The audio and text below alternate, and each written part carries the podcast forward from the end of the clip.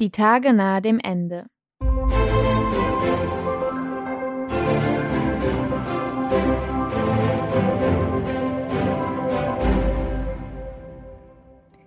Vanessa und Nick sitzen an einem Tisch dieses Cafés. Zwischen ihnen steht ein Zuckerstreuer und trennt sie. Beide haben ein Heißgetränk vor sich. Nick einen ungeweißten Kaffee, Vanessa ein Glas Tee. Und direkt neben ihnen ist die breite Glasscheibe nach draußen. Innen ist das Tag hell erleuchtet, denn es ist 16 Uhr und Juli. Außen hat es vor zehn Minuten plötzlich angefangen, Nacht zu sein. Nick kann sich jetzt entscheiden, ob er Vanessa direkt ansieht oder ihre Spiegelung in der Scheibe, wobei er so tun könnte, als schaue er auf die Straße raus. Vanessa? Ich habe zwei Fragen. Wie hast du das gemacht? Also, was genau hast du eigentlich gemacht? Das ist die eine, insgesamt. Und vor allem aber, warum? Wolltest du das Paradies kaputt machen? Oder die ganze Welt? Nick nimmt seine Tasse in die Hand und hält sie vor seinen Körper, als ob er pusten will, aber er pustet nicht, sondern hält sie einfach dort wie ein Schutzamulett gegen Vanessas Fragen. Vanessa weiter. Nee, dass du das Paradies kaputt machen wolltest? Ich glaub nicht. Das heißt, ich weiß nicht. Eigentlich weiß ich nicht mal genug, um irgendetwas Bestimmtes glauben zu können. Aber ich wünsche mir einfach, dass es nicht so ist, weißt du? Dass niemand das alles, also mit der verwirrten Sonne und dem steinernen Himmel und den verrückten Tieren, gewollt hat. Das wird einfach zu sehr wehtun, das wirklich zu glauben. Der Himmel hat sich vor sieben Tagen in ein steinernes Gewölbe verwandelt. Mal ist er so hoch und unermesslich wie damals, als er blau war, aber an manchen Tagen hängt er auch dicht über der Stadt wie eine dieser Kellerdecken, die es einem nicht erlauben, den Rücken gerade zu machen. Als das geschehen war, hatten die letzten WissenschaftlerInnen ihren Beruf aufgegeben. Das alles habe ich nicht gewollt, sagt Nick erleichtert, etwas sagen zu können, was Vanessa sich wünscht zu hören.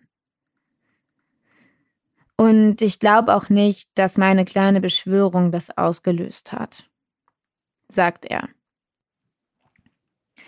Ich wollte einen Adversary beschwören, ja. Aber der ist sofort wieder verschwunden danach. Nein, das war ich nicht. Das sieht nur vielleicht so aus. Vanessa, und das Paradies? Das Paradies wolltest du enden machen? Der Kaffee in Nicks Tasse erzittert. Das Paradies, sagt er und stellt sie ab. Paradies ist der schlimmste Name, den man dieser Gegend hätte geben können. Es war doch kein Leben dort, jeder Tag derselbe. Da ist doch auch egal, ob es jetzt oder morgen oder in hundert Jahren geendet hätte. Du warst darin unsterblich. Oder nicht? Du hättest das Ende sowieso miterlebt. Es gibt nichts, was du mir übel nehmen könntest. Auch Vanessa führt ihr Teeglas auf die Tischplatte zurück, legt die Hände darauf und lehnt sich vor, hält Nick fest mit ihrem Blick und sagt Doch, gibt es. Von mir aus wären wir in hundert oder von mir aus auch schon nächstes Jahr zu Ende gegangen. Vielleicht wäre ich sofort gestorben, statt so seltsam hinterher zu altern. Aber dann wäre das nicht wegen dir gewesen, Nick. Vielleicht wärst du sogar schon tot gewesen. Und es war schön dort. Auch wenn es dir vielleicht wie 1984 vorkam. Es war schön und du hast es kaputt gemacht. Nick, du warst derjenige. Und deshalb werde ich es auch dir übel nehmen. Ich werde auf dich ganz persönlich wütend sein. Was fällt dir eigentlich ein? Nachdem Vanessa geendet hat, schaut sie Nick weiterhin an, wartet auf eine Reaktion, hofft auf eine. Nick schaut aus dem Fenster, wirklich raus durch die Spiegelung seiner Gesprächspartnerin hindurch, zu den Leuten, die draußen ihre Einkäufe machen. Sie tragen schwere Taschen mit sich, Viele haben auch einen Wintermantel über dem Arm, obwohl es gerade 25 Grad sind. Man kann ja nie wissen. Seit die Stromausfälle häufiger werden, trägt man auch ständig eine kleine Taschenlampe mit sich. Schließlich gibt er zur Antwort Ihr habt euch gedrückt. Ich habe zwei Dinge gedacht. Einmal, dass ihr euch drückt, davor am Rest der Welt teilzunehmen, und dass das verantwortungslos ist und feige. Egoman. Und dann eben noch, dass euer Dasein im völligen Stillstand erbarmenswürdig ist. Und dass man euch eigentlich einen Gefallen tut, wenn man euch ein bisschen aufrüttelt. Das nimm mir von mir aus übel. Du kannst sagen, dass das nicht mein Bier hätte sein dürfen. Aber ist doch eigentlich egal, oder? Jetzt ist es, wie es ist. Draußen wird es dunkel. Das Laternenlicht erlischt. Eine der städtischen Leuchtraketen wird gestartet und zerplatzt an der steinernen Decke. Jetzt im Moment hat sie die Anmutung von Beton, dieser glatten und edlen Sorte von Beton, die als eine gute Idee für große Häuser empfunden wird, zumindest von Architektinnen, die Häuser entwerfen, in denen sie nicht selber leben müssen. Vanessa schaut dem Widerschein des weißlichen Gleisens am Beton kurz zu, dann verschwindet der plötzlich auch, und sie sieht nur noch die Spiegelung des Cafés, sieht Nick und den Kellner darin, der sich müde auf dem Barhocker neben seiner Dreifach-Siebträger-Kaffeemaschine niedergesetzt hat. Sie betrachtet den reuevollen Mann mit seiner leeren Kaffeetasse, während der mit dem Löffel in den Zuckerkristallen herumdrückt, die sich nicht aufgelöst hatten, solange es noch Kaffee über ihnen gegeben hatte. Und sie denkt sich, dass er bestimmt weiß, dass sie auf ihn schaut und nicht aus dem Fenster, wo es ohnehin nichts zu sehen gäbe. Aber dass er das jetzt anscheinend ganz bewusst passieren lässt, weil irgendetwas halt passieren muss, es gibt immer einen nächsten Moment, der auf den jetzigen folgt, und irgendetwas muss in jedem passieren. Nick sieht aus, als wäre ihm gerade alles, was nur passieren könnte, genauso recht wie alles andere. Du tust mir leid, sagt sie, du Arschloch. Nick schaut sie an, als würde er überlegen, ob das eine gute Idee sei, sich leid zu tun. Dann schaut er in seinen Kaffee.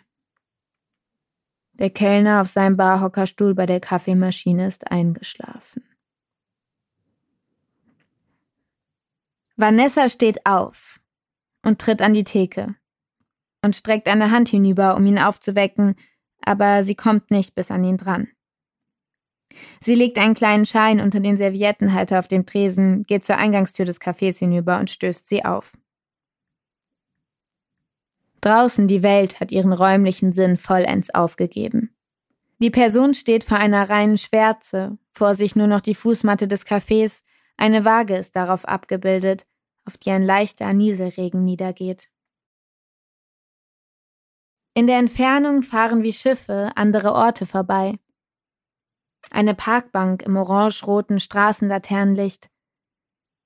Die Kreuzung zweier Forstwege im Sommer, eine Wohnblockfassade mit vereinzelten Blumenkästen oder Fußballclubflaggen, die vom Balkon hängen und trocknen. Natürlich hängen sie da nicht zum Trocknen. Aber jetzt tun sie dort nichts anderes mehr, weil die Fassade an keiner Straße mehr liegt, von der die Menschen aufschauen und sie sehen und erkennen könnten. Auch einige Menschen sind dort. Ein alter Mann im Seniorenresidenz Fernsehsessel. Schulkinder beim Rundlauf um eine Tischtennisplatte. Eine junge Frau mit sorgfältiger, aber zurückhaltender Schminke an einer Haustür, die gerade den Klingeknopf gedrückt hat und auf den Summer wartet, damit beschäftigt, ruhig zu bleiben. Vanessa, die Frau in der Kaffeetür, schaut herum und überlegt, wohin sie losgehen würde.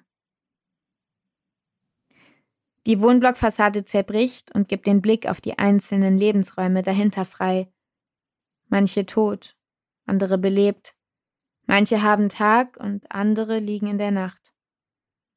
Die Wohnungen mit ihren Menschen darin bewegen sich in unterschiedliche Richtungen weiter, voneinander weg. Vanessa wählt die Richtung, in der gerade die tiefste Schwärze von allen zu sehen ist. Sie tritt von der Fußmatte herunter und geht los. In fast keiner Zeit schon ist sie ganz woanders als das Café. Sie wird eine lange Zeit gehen, wie es aussieht. Aber eines ist sicher.